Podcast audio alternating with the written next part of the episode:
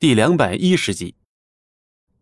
戚不义也没想到啊，莫小鱼居然会往那方面去联想。这事儿要是被庄慎跟李芊芊知道，这俩人恐怕会笑上半天吧。而莫小鱼见戚不义并不是像在撒谎的样子，那就只能暂时相信了呗。可，可我还是觉得住的不踏实。莫小鱼有些瞻前顾后，毕竟在他看起来，这不是自己花钱买的呀。哎呀，没什么不踏实的，你放心大胆住就好了。莫小鱼看着眼前几乎是他梦寐以求的豪宅，要说不动心，那是不可能的事儿啊。你那天在小倩那故意那么说，是早有预谋了吧？戚不义笑了笑，没有答话。莫小鱼白了他一眼，他这才明白戚不义那天为何敢如此自信了。原来他早有预谋。行了，回去收拾行李吧，时间也不早了。好，莫小鱼又看了眼豪宅，似乎还是感觉有点不太现实啊。等到二人回到出租公寓里，开始收拾行李，秦淑兰也回来了。小鱼，你这是在干什么？没事收拾什么东西啊？伯母，我们要搬家了。搬家？搬到哪里去啊？秦淑兰一愣，但随即就想起了七不义那天的话，脸色立刻就沉了下去。莫小鱼，你是不是疯了？你还真住到他那破房子里去啊？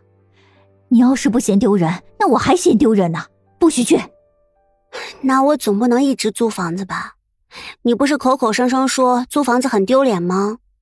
对，租房子是丢脸，但比起他买的破房子，还不如继续租这公寓呢。妈，你别瞎说，那可不是破房子。莫小鱼心里觉得好笑。要是云上阙都算是破房子，那姑苏恐怕没有房子能算得上房子了。不是，哼，莫小鱼啊，莫小鱼，你现在都开始学会替他说话了。就他这种穷光蛋，能买得起什么样的好房子？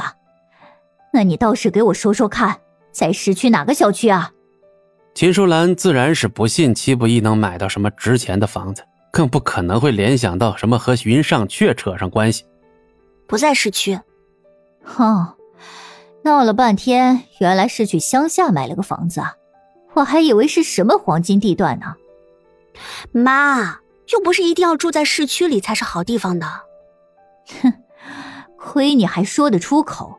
看看小倩住的什么地方，再看看你，租房子好歹还能留在市区，现在买了房子倒要去乡下了，你还真是一点不嫌丢人的。莫小鱼叹了口气，不再多说什么，埋头收拾。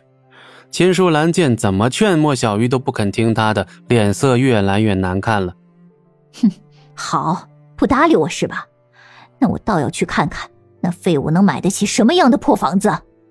冷哼了一声，由于距离上次搬家也没几天，所以很多东西不用重新收拾，都没展开，没花多少时间就把该拿走的都打包好了。送东西的任务自然是交给搬家公司呗，而戚不义呢，则是继续当他的司机，开上了秦舒兰的车。随着远离市区，秦舒兰的嘴也开启了机关枪模式，几乎把戚不义从头到脚又给数落了一遍，说的好像已经一文不值了呀。这些话早就听了不知多少次的戚不义，他怎么会往心里去呢？不一会儿，又来到了熟悉的山脚下。秦淑兰一看周围的环境，顿时忍不住开骂：“这是什么鬼地方？你们在山上用泥巴糊的房子？喂，赖皮狗，你居然让我女儿住在山上！”“嘿，山上空气好，不用吸尾气。”“放屁！那你怎么不住山沟沟里去？那里空气更加好。”秦淑兰当即破口大骂。戚不义笑了笑，也没理会秦淑兰的谩骂，只是把车开到了山脚处。也就片刻的功夫吧，又是两名西装革履的男人走了出来。哎呦喂，没想到山上还有安保啊！秦淑兰阴阳怪气的来了一句。戚不易掏出那张代表身份的电子卡，对方自然是立刻放行。小鱼，我跟你说，住在这种鬼地方，你晚上被人杀了都不知道出了什么事呢。你最好想清楚。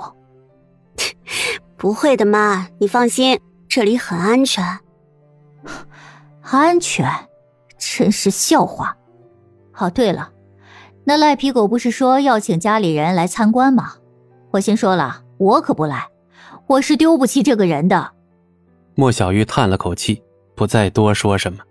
同样的路线，当齐不义把车开出一段距离后，后座的秦舒兰突然就叫了起来：“这个地方有点眼熟啊！”